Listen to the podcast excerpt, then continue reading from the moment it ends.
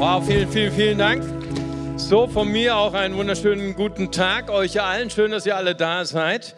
Und äh, wir freuen uns an unserer Predigtreihe Weltveränderer. Du bist ein Weltveränderer, wir sind Weltveränderer. Und ich glaube, ich habe noch nie so tolles Feedback gehört von letzter Woche. Letzte Woche war Pastor Christian Knorr hier und er hat darüber gesprochen, Kultur der Ehre, wie wir andere Menschen stärken können, wie wir andere Menschen ermutigen können, wie wir andere Menschen befähigen können, ihre Berufung zu leben. Und so viele haben mir, mir gesagt, wow, Mario, diese Predigt muss unbedingt hören. Und äh, wenn du sie nicht gehört hast, wenn du letzte Woche nicht dabei warst, komm auf unsere Homepage und hör sie dir nochmal an. Sie war weltverändernd. Preis dem Herrn. Und heute sprechen wir über ein ganz herausforderndes Thema, und zwar die Macht deiner Worte. Wow. Und äh, wir werden darüber sprechen, dass niemand die Zunge beherrschen kann. Kein Mensch kann sie beherrschen, aber wir werden heute darüber sprechen, wie wir Einfluss nehmen können über unsere Reden. Naja, und ich meine, komm, äh, seien wir doch mal ehrlich, ich bin auch ehrlich, wie oft haben wir gefehlt? Wie oft waren wir schwach mit dem Reden? Wie schnell haben wir Negatives, Zerstörerisches gesprochen? Wie viele leiden daran, dass sie durch ihre Worte Beziehungen gefährdet haben, Beziehungen vielleicht sogar beschädigt haben, vielleicht sogar zerbrochen haben, vielleicht sogar in ihrem Leben negativen Einfluss genommen haben? Ich selber bekenne mich schuldig, auch letzte Woche, ich muss E-Mails schreiben und sagen, wow, das tut mir einfach leid, was ich gesagt habe. Es war einfach, es war aus der Seele herausgesprochen. Es war nicht das, was Gott eigentlich, wie Gott die Sache sieht. Und ich glaube, da können wir uns alle sagen, hey, willkommen im Team. Und wie wichtig das ist, was wir sprechen, dazu habe ich euch einen Film mitgebracht und den wollen wir jetzt gemeinsam genießen.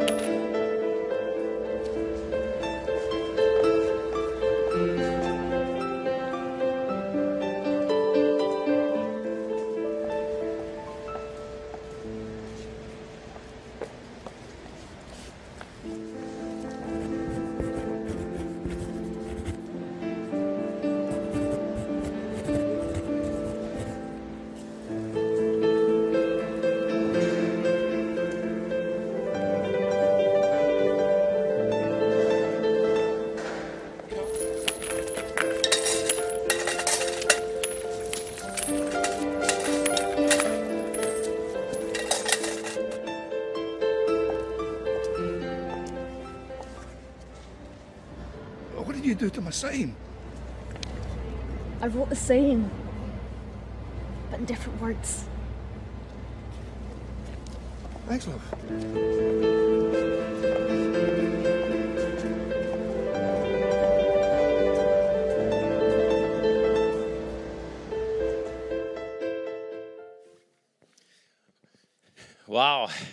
Ich habe dasselbe geschrieben, nur mit anderen Worten. So, ändere deine Worte, du kannst deine Welt verändern, du kannst ein Weltveränderer werden. Ich möchte euch heute hineinnehmen in ein Buch, das heißt ähm, das vierte Buch Mose. Das vierte Buch Mose ist ein Teil des Alten Testaments. Es ist äh, das vierte Buch der ersten fünf Bücher der Bibel, die sogenannte Torah. Und äh, es beschreibt eigentlich, diese fünf Bücher Mose beschreiben die, den Anfang der Geschichte des Volkes Israel. Ihr kennt es alle, der ersten Buch Mose, die Geschichten der Erzväter von Abraham, Isaac und Jakob und natürlich das zweite Buch Mose. Wie spannend kann das denn sein?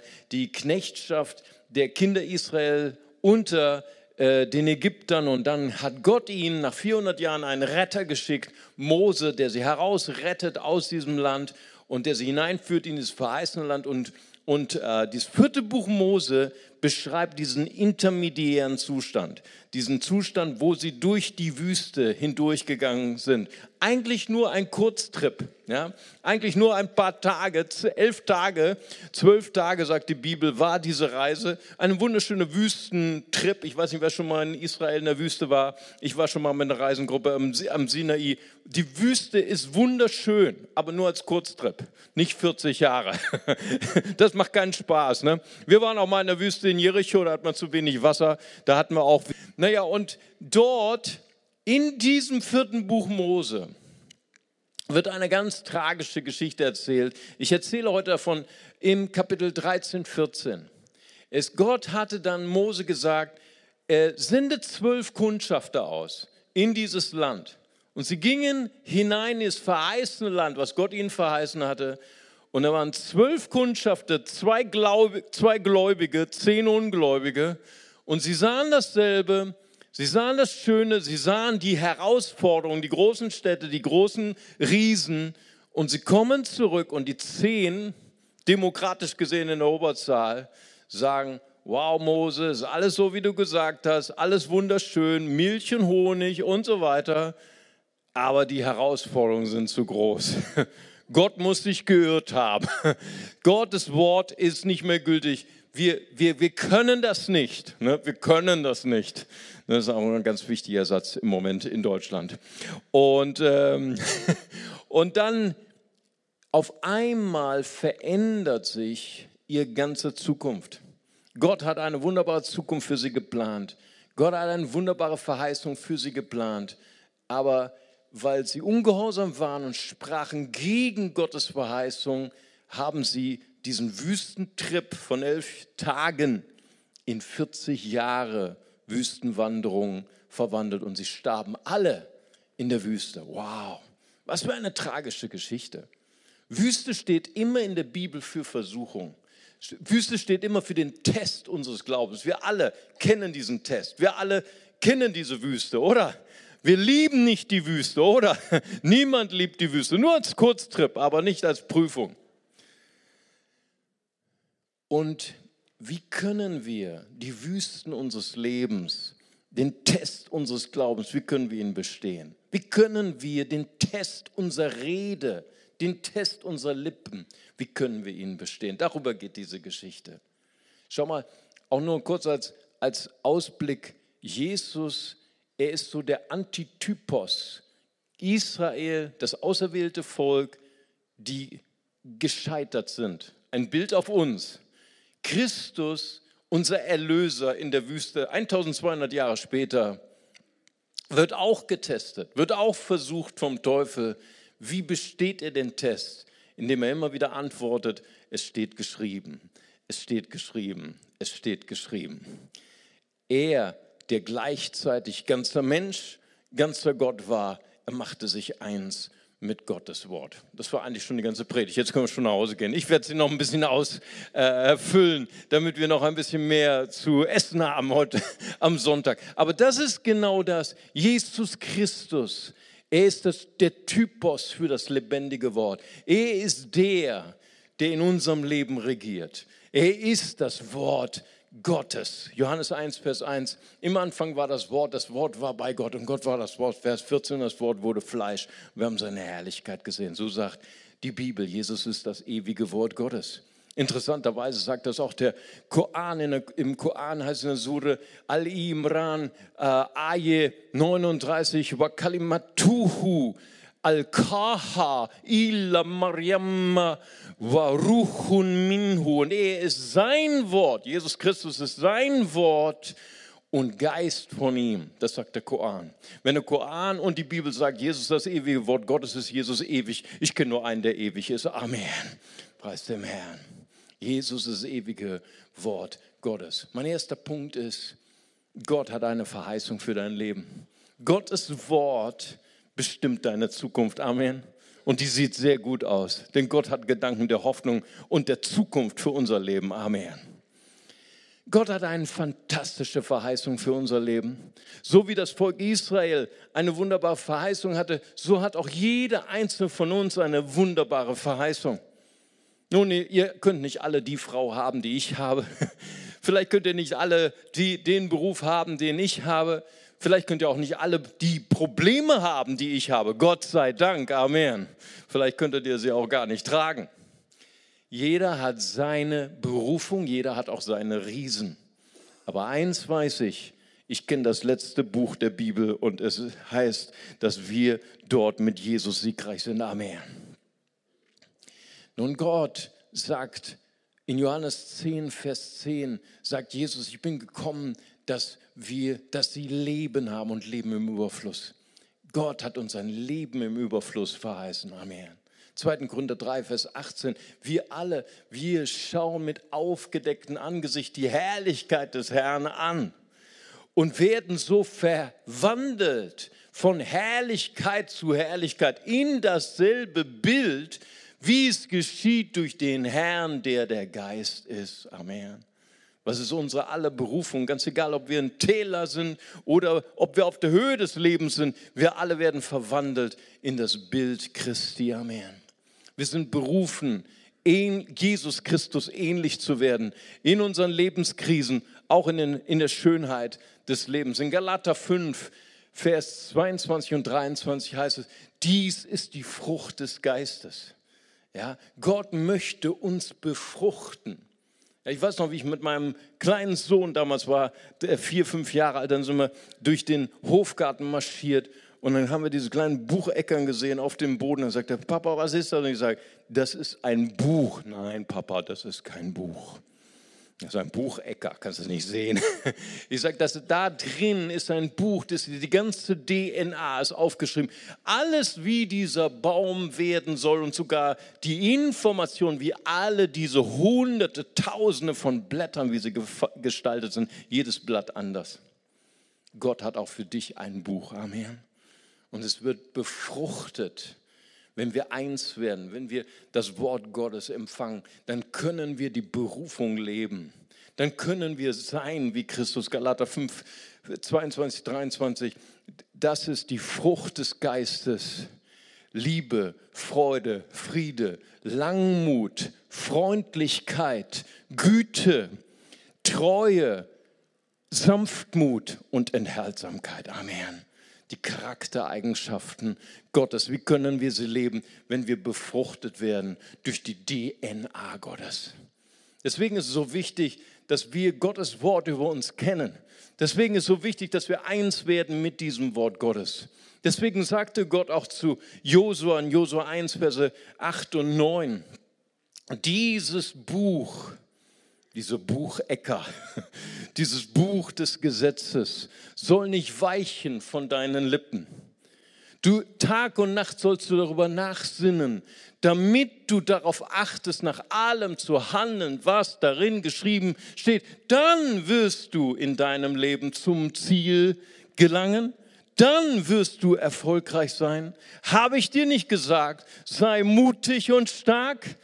Erschrick nicht und fürchte dich nicht, denn der Herr, dein Gott, ist mit dir, wohin immer du gehst. Amen.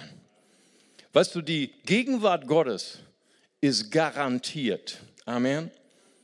Aber die Verheißungen Gottes über unser Land, über unsere Berufung, die sind optional. Ich sage es nochmal. Die Gegenwart Gottes, wo immer du hingehst, ist garantiert. Gott wird überall hingehen, wohin du gehst. Aber die Verheißung Gottes, das, was er für dein Leben vorher geplant hat, ist optional. Ich sage es nochmal auf Deutsch, wo immer du hingehst, Gott wird mit dir sein, aber wie weit wirst du gehen? Wie weit? Wie weit möchtest du Gott vertrauen, dass er mit dir den hundertprozentigen Traum lebt? Amen. Und das ist so wichtig und deswegen möchte ich uns heute herausfordern, dass wir heute uns fokussieren, dass wir sagen, hey, das ist so wichtig, was ich spreche. Es ist so wichtig, dass ich weiß, was Gottes Wort über mich sagt, dass ich weiß, dass Gott einen guten Plan für mein Leben hat, aber dass ich übereinstimme, das ist das griechische Wort für Bekenntnis, das gute Bekenntnis, homologeo, heißt genau dasselbe sagen wie, dass wir dasselbe sagen, das Gute, was Gott über mich ausspricht. Amen.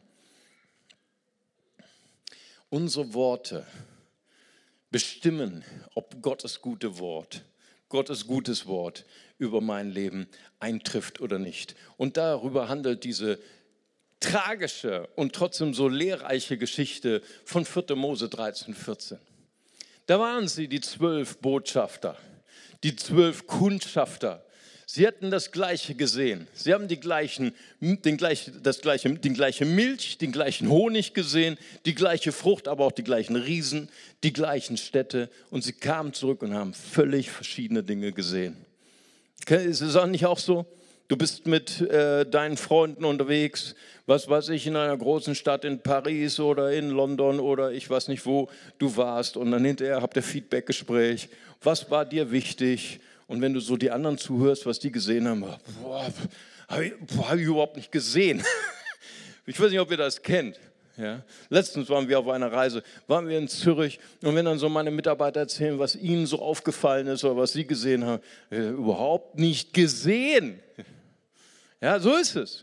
Jeder sieht was anders. Ist auch interessant für Prediger, total frustrierend. Ne? Wenn ich gepredigt habe, denn äh, wenn ich zwei frage, der eine erzählt eine völlig andere Predigt als der andere. Ja? Also wirklich, wie das manchmal geschehen kann, ist mir auch immer ein Wunder. Wir haben so verschiedene Wahrnehmungen, oder?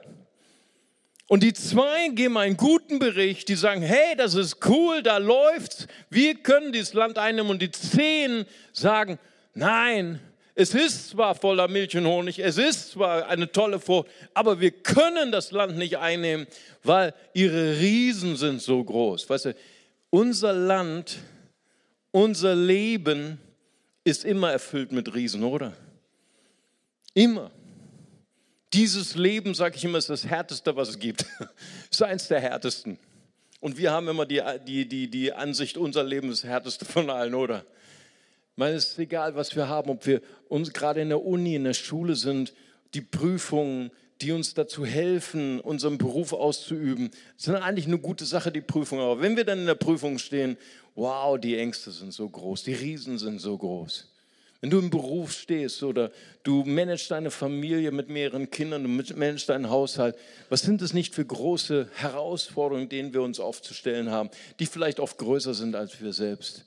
Wir gehen vielleicht gerade durch eine Phase der Krankheit, eine Phase der Armut. Wir wissen nicht, wie wir unsere Rechnung bezahlen sollen. Und das, das sind schwierige Phasen in unserem Leben. Und dann haben wir immer diese Entscheidung, so wie die zehn Botschafter und die zwei, auf was fokussieren wir uns? Fokussieren wir uns auf unsere Probleme, auf unsere Herausforderungen oder fokussieren wir uns auf Gottes Wort, so wie der Prophet Jesaja sagt, Jünglinge straucheln und fallen, da sitzen die Jünglinge, aber die, die auf den Herrn vertrauen, die kriegen neue Kraft am Herrn. Die kriegen auch neue Kraft am Herrn. Mach dir keine Sorgen. Worauf fokussierst du dich? Was ich glaube, das Problem mit diesen zehn Botschaftern, diesen zehn Kundschaftern in 4. Mose Kapitel 13, Verse 32, 33, weißt du, dann als sie ihren eigentlich guten Bericht gegeben hatten, sie gesagt haben, hey, das Land ist eigentlich okay, aber dann fingen sie an, einen bösen Bericht zu geben. Sie sie waren auf einmal so fokussiert auf die Probleme, dass diese Probleme auf einmal immer größer wurden. Aus, aus äh, Mücken wurden Elefanten, ich weiß nicht, ob du das kennst. Und sie, und sie fingen an zu faseln. Sie sagten, das Land frisst seine Bewohner. Diese Riesen, wir können sie besie besie nicht besiegen. Und dann sagten sie, und es ist hochinteressant, was da steht, und sie wurden in ihren eigenen Augen wie Heuschrecken vor ihnen. Ziemlich klein. Und dann heißt es hochinteressant danach, und dann wurden sie auch in den Augen der Gegner wie Heuschrecken. Das passiert, wenn wir uns auf das Falsche fokussieren in unserem Leben. Weißt du, meine Malkünste sind nicht großes Schafter. So wie wir ganz kleine Menschen, schwach, und weißt du, sie sahen die Milch, den Honig, das, die gute Frucht, aber vor allen Dingen waren sie fokussiert auf die großen, bösen Riesen. Guck mal, ich mache das ganz furchterregend. Oh. Sie waren auf sie fokussiert und das Problem, was sie hatten, Sie waren in ihren eigenen Augen wie Heuschrecken und sie wurden dann auch in den Augen ihrer Feinde wie Heuschrecken. Sie hatten die falsche Relation. Weißt du, und es ist so wichtig, was wir sprechen. Sie haben durch ihre Worte, haben sie den guten Plan, den Gott für sie hatte, annulliert, haben sie zerbrochen. Weißt du, wir glauben daran, dass Gott allmächtig ist. Glaubst du das auch? Gott ist allmächtig, ja. Aber tatsächlich akzeptiert er unseren Willen. Das ist ein Geheimnis, das ist ein Mysterium. Gott zwingt uns nicht zu dem Plan, den Gott für uns hat. Wir müssen unterschreiben.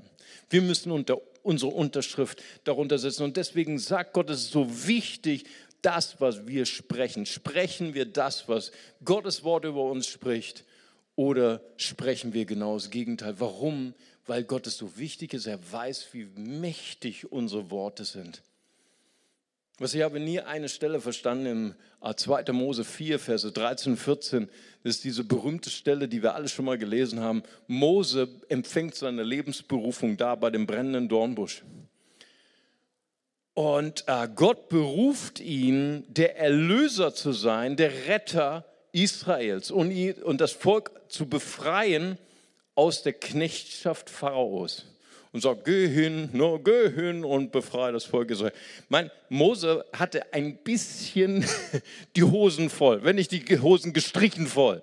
Und ich meine, wenn wir das mal übertragen auf unseren Alltag, das ist so ungefähr wie, wie wenn jemand zu mir sagt, wenn Gott zu mir spricht, geh hin und geh zu Trump ne, und, für, äh, und sagt ihm, so spricht der Herr. Ne, wow, ne, ich wäre gleich fake.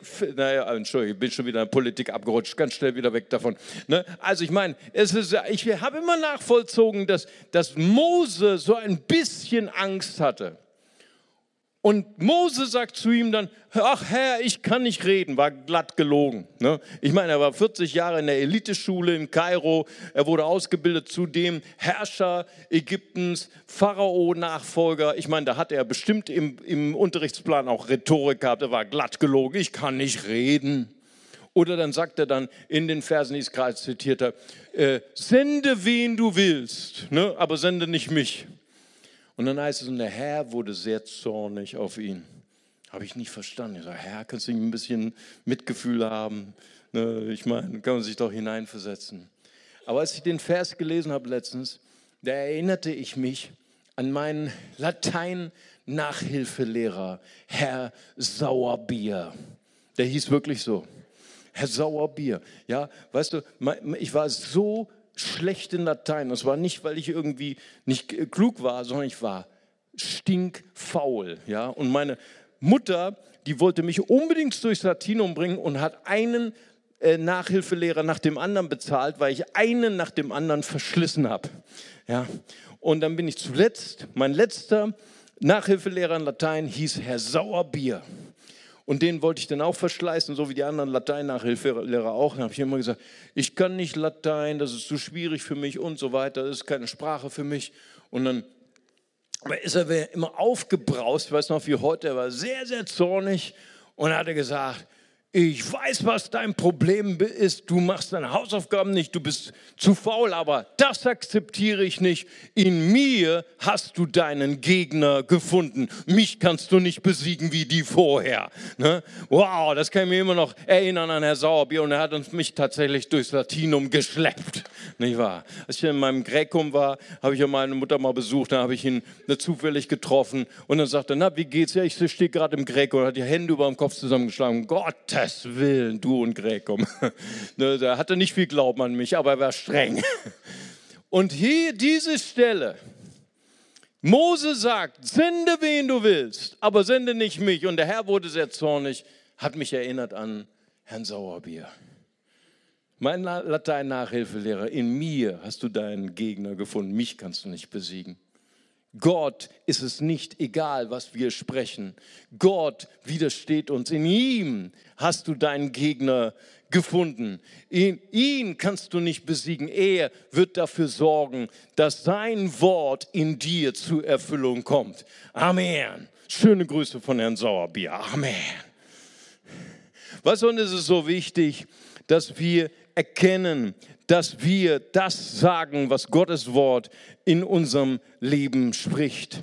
Und wir kommen zu den zehn Botschaftern. Wie können wir eigentlich, trotz unserer Schwachheit, trotz unserer, unserer Brüchigkeit unserer Zunge, unserer Fehl Fehlerhaftigkeit der Zunge, wie können wir Gottes Wort über unsere Zukunft stellen? Weil unsere Zukunft ist gut. Gott hat eine wunderbare Zukunft für uns alle. Und wir können lernen von Josua und Kaleb. Wir können lernen von diesen beiden Männern, die ein Typos, die ein, ein Zukunftsbild, ein prophetisches Bild sind auf Christus. Christus, das lebendige Wort Gottes. Josua und Kaleb, sie sind die, die das gute Bekenntnis festgehalten haben. Im 4. Mose, Kapitel 13, Vers 30, sagen sie, lasst uns doch hinaufziehen. Lasst es uns, lasst uns dieses gute Land in Besitz nehmen, denn wir werden es gewiss bezwingen. Was für ein Optimismus, was für eine, was für eine Stärke. Wie können wir so eine Art Stärke, so einen Optimismus empfangen? Indem wir eins werden mit Gottes Wort. Diese beiden, sie hielten fest an Gottes Wort. 4. Mose 14, Vers 9. Nur empört euch nicht gegen den Herrn. Spürt ihr hier diese, diese Furcht des Herrn, diese Furcht vor seinem Wort. Wir wollen nicht abweichen von seinem Wort. Fürchtet euch nicht vor den Leuten dieses Landes, denn sie werden unser Brot sein. Wow, was für ein Bild.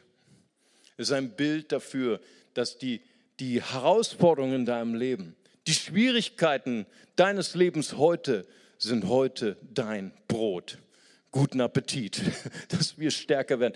Die Schwierigkeiten, unter denen du heute stöhnst, oder die Schmerzen, die du heute erleidest, wegen denen du heute weinst, sind deine Zeugnisse von Gottes Größe übermorgen. Amen. Lasst uns so unsere Herausforderungen sehen. Sie werden euer Brot sein. Denn ihr Schutz ist von ihnen gewichen und der Herr ist mit uns. Was für ein Optimismus. Was für eine Zuversicht. Sie kommt durch das Wort Gottes. Weißt du, was der Unterschied war? zwischen den zehn Kundschaftern mit dem bösen Bericht und Josua und Kaleb. Weißt du, die zehn Kundschafter, sie waren fokussiert auf ihre Probleme. Sie waren fokussiert auf die Riesen. Josua und Kaleb, sie sahen auch die Riesen. Sie waren keine, wie soll man sagen, äh, sie lebten nicht in einer anderen Welt. Sie sahen auch die Probleme, aber sie waren fokussiert auf etwas anderes. Sie waren fokussiert auf Gottes Wort. Und Gottes Wort ist größer als alle deine Probleme, ist größer als alle deine Herausforderungen. Deswegen, die Herausforderung ist, wenn wir in der Krise stehen, worauf willst du dich fokussieren? Fokussierst du dich auf deine Probleme, wirst du kleiner. Fokussierst du dich auf Gottes Wort, werden deine Probleme in Relation zu Gott kleiner. Amen. Das ist unsere Aufgabe. Gottes Wort ist mächtig. In Matthäus 25, 24, Vers 35 heißt es, Himmel und Erde werden vergehen, aber meine Worte sollen nicht vergehen. Amen. Gottes Wort ist mächtig. Wenn wir uns eins machen mit Gottes Wort, dann schlägt seine Kraft, dann ist seine Atomkraft in uns und verwandelt selbst die Schwierigkeiten in den Plan Gottes. Ganz egal, was in unserem Leben geschieht, Gott wird alle Dinge zu unserem Besten verwandeln. Amen. Aber du sagst vielleicht, wow, das ist alles sehr schön, was du gesagt hast aber die Zunge kann niemand beherrschen. Steht sogar in der Bibel. Jakobus 3, Vers 8. Die Zunge kann kein Mensch zähmen, ist biblisch. Sie ist ein, äh, eine Quelle des Übels voll tödlichen Gifts. Wow. Mit, wir ihn, mit der Zunge preisen wir den Herrn und mit der Zunge verfluchen wir unseren Bruder unsere Schwester. Das ist die Realität unseres Lebens. So, jetzt könnte ich Amen sagen, wir gehen alle depressiv nach Hause. ja, aber ich meine, das ist ein Stück weit unsere Realität. Und es bringt auch nichts, wenn ich jetzt irgendwie eine Motivationspredigt halte und sage, so, jetzt versuchen wir alle, unsere Zunge zu bezwingen. Es, geht nie. Niemand kann das tun. So, wie können wir das tun? Indem wir unsere Zunge bringen unter eine größere Kraft. Die Kraft des Wortes Gottes. In der Pfingstgeschichte, die Geschichte der Geburt der Gemeinde Jesus, etwas Hochinteressantes passiert. Sie waren voller Furcht. Sie waren beeindruckt von ihrem Problem. Sie waren beeindruckt von der Verfolgung der Gemeinde. Bis zu dem Tag, den Jesus ihnen verheißen hatte, wartet auf die Kraft des Heiligen Geistes. Und es geschah ein großes Brausen vom Himmel. Und auf jedes Haupt senkte sich eine neuen Sprachen, wörtlich gesprochen, in neuen Zungen zu reden. Die alten, die taugten nichts mehr. In neuen Zungen. Und wir haben eine Geschichte in Jesaja 6, Vers 1. Es war ein Krisenjahr, das Jahr, in dem König Hosea starb. Da sah ich den Herrn sitzen auf hohen und erhabenen Thron und seine Herrlichkeit erfüllte den Tempel. Und auf einmal bekommt Jesaja eine Offenbarung, wer er selbst ist. Und er sagt, ich bin ein Mann mit unreinen Lippen. Und ich lebe in einem Volk mit unreinen Lippen. Und der Engel des Herrn kam mit einer feurigen Kohle und berührte seine Lippen. Und auf einmal hört der Prophet die Stimme des Herrn, wer, wen kann ich senden, wer wird für uns gehen? Gottes Feuer verwandelt unsere unreinen Lippen und macht uns zu Botschaftern Gottes. Amen. Wie cool ist das denn? Markus 16, Vers 17, da prophezeit Jesus und das sind die Zeichen, die denen folgen werden, die da glauben. Sie werden Dämonen austreiben, kein Problem. Und, aber jetzt kommt das Problem, sie werden in neuen Zungen sprechen. Amen. Gott schenkt uns ein neues Reden, wenn wir unter die Kraft seines Geistes und unter die Macht des Wortes Gottes kommen. Amen. Ich möchte euch zwei Hausaufgaben mitgeben für euren Alltag. Ich möchte gern zu denen sprechen und die herausfordern, die gerade durch eine Phase der Angst gehen, die gerade durch Ängste gehen, vielleicht Krankheit, vielleicht ähm, finanzielle Schwierigkeiten, vielleicht eine Krise in deiner Familie, in deiner Ehe, wo du Ängste bekommst, weil die Lebenssituation dir aus der Hand entgleitet. Ich würde dich gern mit einem Vers nach Hause schicken. Und ich möchte dir gerne eine Hausaufgabe geben, dass du diesen Vers auswendig lernst und in dein Herz brennst. 2. Timotheus 1, Vers 7. Gott hat uns nicht einen Geist der Furcht gegeben, sondern einen Geist der Kraft, der Liebe und der Selbstbeherrschung. Amen. Gottes Geist über uns. Er gibt uns seine Kraft seine Liebe. Die Liebe, die perfekte Liebe, die treibt die Furcht aus. 1. Johannes. Und ich möchte gern auch eine weitere Hausaufgabe geben für Menschen, die gerade eine Phase der Verdammnis durchmachen. Weißt du, wenn wir Schuld haben in unserem Leben, wenn da ein Bruch ist in unserem Leben, wo wir schuldig geworden sind vor Gott und vor Menschen, ist Gottes Wort ganz klar, glasklar. Wir müssen Buße tun vor Gott und wenn, es, wenn wir andere Menschen beschädigt haben, müssen wir Buße tun, auch vor anderen Menschen und um Entschuldigung bitten. Das ist klar. Aber oft hört es damit nicht auf. Menschen leben dann noch, manchmal jahrelang, mit der Verdammnis. Und sie sagen, das, was ich damals getan habe, das qualifiziert mich, das definiert mich. Ich kann Gott nicht so dienen. Das nennt man Verdammnis. Aber weißt du, Gott möchte heute zu dir sprechen. Ganz egal, was geschehen ist. Gott hat deine Buße angenommen. Gott hat auch das angenommen, was du vor anderen Menschen bekannt hast. Wenn sie es nicht angenommen haben, das ist ihre, das ist ihre Wahl, aber Gott hat es gesehen. Und Gott befreit uns von jeder Verdammnis. Amen. Römer 8, Vers 1 und 2 gibt es keine Verdammnis für die, die in Christus Jesus sind. Und im 1. Korinther 6, Vers 11 heißt es, ihr seid abgewaschen, ihr seid gereinigt, ihr seid gerechtfertigt durch den Namen des Herrn Jesus Christus und durch den Geist unseres Gottes. Amen. Der, Leute fragen mich immer, Mario, warum sagst du eigentlich zu jedem im CLW, du bist der Beste? Ne? Hier habt ihr den biblischen Beweis. Amen.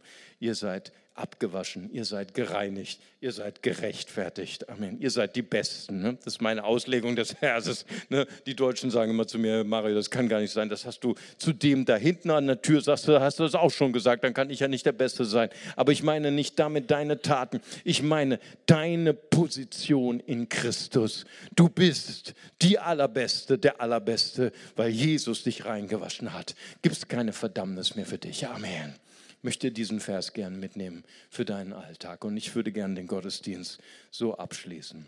Vater Gott, ich möchte dir von ganzem Herzen danken für diese kostbaren Menschen, Herr. Ich danke dir für jeden einzelnen, Vater, den du erwählt hast, Herr. Ich danke dir für jeden einzelnen, für den du eine perfekte Zukunft, eine gute Zukunft voller Hoffnung, voller, voller äh, Glauben vorbereitet hast, Herr. Ich danke dir dafür, Herr, dass du auch unser Leben verändern willst, Herr. Du willst uns zu Weltveränderern machen, Herr. Und du willst uns Einfluss schenken, sogar über unsere Reden, was oft so fehlerhaft ist, wo wir so viel Leid, so viel Schmerz erlebt haben, auch Schuld erlebt haben. Aber du gibst eine neue Hoffnung. Du gibst einen neuen Anfang. Denn du bist der Gott der Hoffnung. Du bist der Gott des Glaubens. Und ich möchte jetzt zu den Menschen sprechen, die vielleicht neu sind in unserer Gemeinde und die vielleicht heute diese Botschaft der Hoffnung gehört haben und gesagt haben, ich spüre, jemand klopft an die Tür meines Herzens. Ich spüre, Gott möchte mein Freund sein. Gott möchte mit mir durch dieses Leben gehen. Er möchte mein Leben komplett verändern damit ich ein Weltveränderer werden kann. Und wenn Sie sagen, hey, ich habe auch ein Verlangen, ich möchte auch eine Freundin, ein Freund Gottes werden. Ich möchte die Tür meines Herzens heute öffnen für Jesus. Ich habe erkannt, dass viel Schuld in meinem Leben. Ich bin von Gott getrennt, aber ich, heute habe ich etwas erkannt. Gott hat alles getan, um diese Schuld zu reinigen.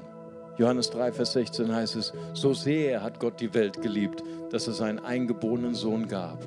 Jeder, der an ihn glaubt, geht nicht verloren, sondern wird ewiges Leben erben. Und wenn Sie heute sagen, ich bin heute dabei, ich möchte gerne heute meine Herzenstür öffnen, ich möchte gerne Jesus einladen als meinen Retter und Herrn, dann lade ich Sie ein, ganz kurz Ihre Hand zu heben. Ich würde gern für Sie beten. Danke, Jesus. Halleluja. Ist jemand hier, der sagen möchte, heute ist mein Tag. Heute möchte ich gerne Jesus einladen, in mein Herz zu kommen. Ich möchte gerne ein Freundin, ein Freund Gottes werden. Dann dürfen Sie gerade jetzt Ihre Hand heben. Gott segne Sie dort hinten. Ist noch jemand da? Dann heben Sie ganz kurz Ihre Hand. Würde gerne auch für Sie beten. Danke, Jesus.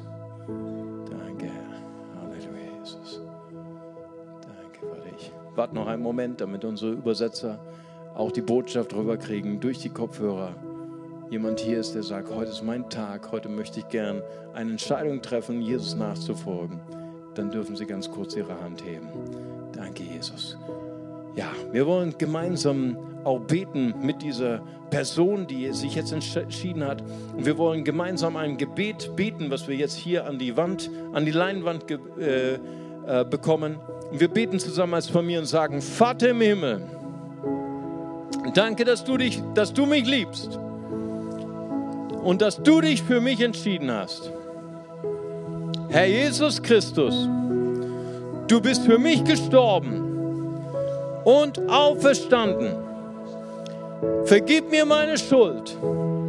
Ich wähle dich jetzt als meinen Retter und Herrn. Dir will ich folgen. Amen. Amen. Lass uns jedes Mal einen riesigen Applaus geben. Amen. Preis dem Herrn. Und ich möchte jetzt den Gottesdienst abschließen. Und ich möchte jetzt nochmal eine Gelegenheit geben. Für alle, die in ihrem Herzen sagen, wow, genau das war heute für mich. Ich leide so sehr unter dem, was ich gesagt habe. Ich leide so sehr darunter, wie oft meine Sprache Schmerz und Schaden erzeugt. Und ich möchte gerne heute diese neue Sprache empfangen. Ich brauche dieses Feuer des Heiligen Geistes. Ich möchte dieses Erlebnis haben, was Jesaja gehabt hat. Ich möchte dieses Erlebnis haben, was die erste Gemeinde gehabt hat. Ich möchte in Berührung kommen mit dem wunderbaren Feuer seiner Herrlichkeit. Ich möchte verwandelt werden in das Angesicht von Jesus. Und ich möchte heute, obwohl ich weiß, ich kann selber aus meiner eigenen Kraft mein, die, meine Zunge nicht bändigen, aber ich weiß, wer meine Zunge verändern kann. Das ist Jesus Christus. Und ich möchte gern dieses Feuer heute empfangen. Und wenn du das bist, dann möchte ich bitten, an deinem Platz einfach aufzustehen, als ein Zeichen. Hier bin ich Herr. Berühre mich mit deinem Feuer. Berühre mich mit dieser feurigen Kohle. Halleluja, Jesus. Danke, Herr. Danke, Jesus. Und ich möchte die einladen, wenn du möchtest, wenn sie wollen, wenn sie gerade stehen, kommen sie gerade hier nach vorne, komm einfach hier nach vorne und wir würden gerne für euch beten. Ich bitte Oliver auch mit nach vorne zu kommen, mir zu helfen und äh, Rainer, willst du auch mit nach vorne kommen? Und wir wollen euch gerne die Hände auflegen. Wir wollen beten, dass das Feuer, das heilige Feuer Gottes heute Lippen berührt, heute Menschen berührt. Gott, lass mich ein Weltveränderer sein. Aber Herr, bevor das geschieht, verändere du mein Reden. Gib mir eine neue Zunge. Gib mir eine neue Sprache. Amen. Halleluja. Ich habe erkannt, niemand kann die Zunge bändigen, selbst ich nicht. Aber ich habe heute erkannt, dein mächtiges Wort vermag alles. Dein Wort hat die Welten geschaffen. Dein Wort soll regieren über meine Zunge in Jesu Namen. Preis dem Herrn. Rainer und äh, Olli, wir wollen den Menschen die Hände auflegen und das Lobpreisteam leitet uns im Lobpreis. Preis dem Herrn.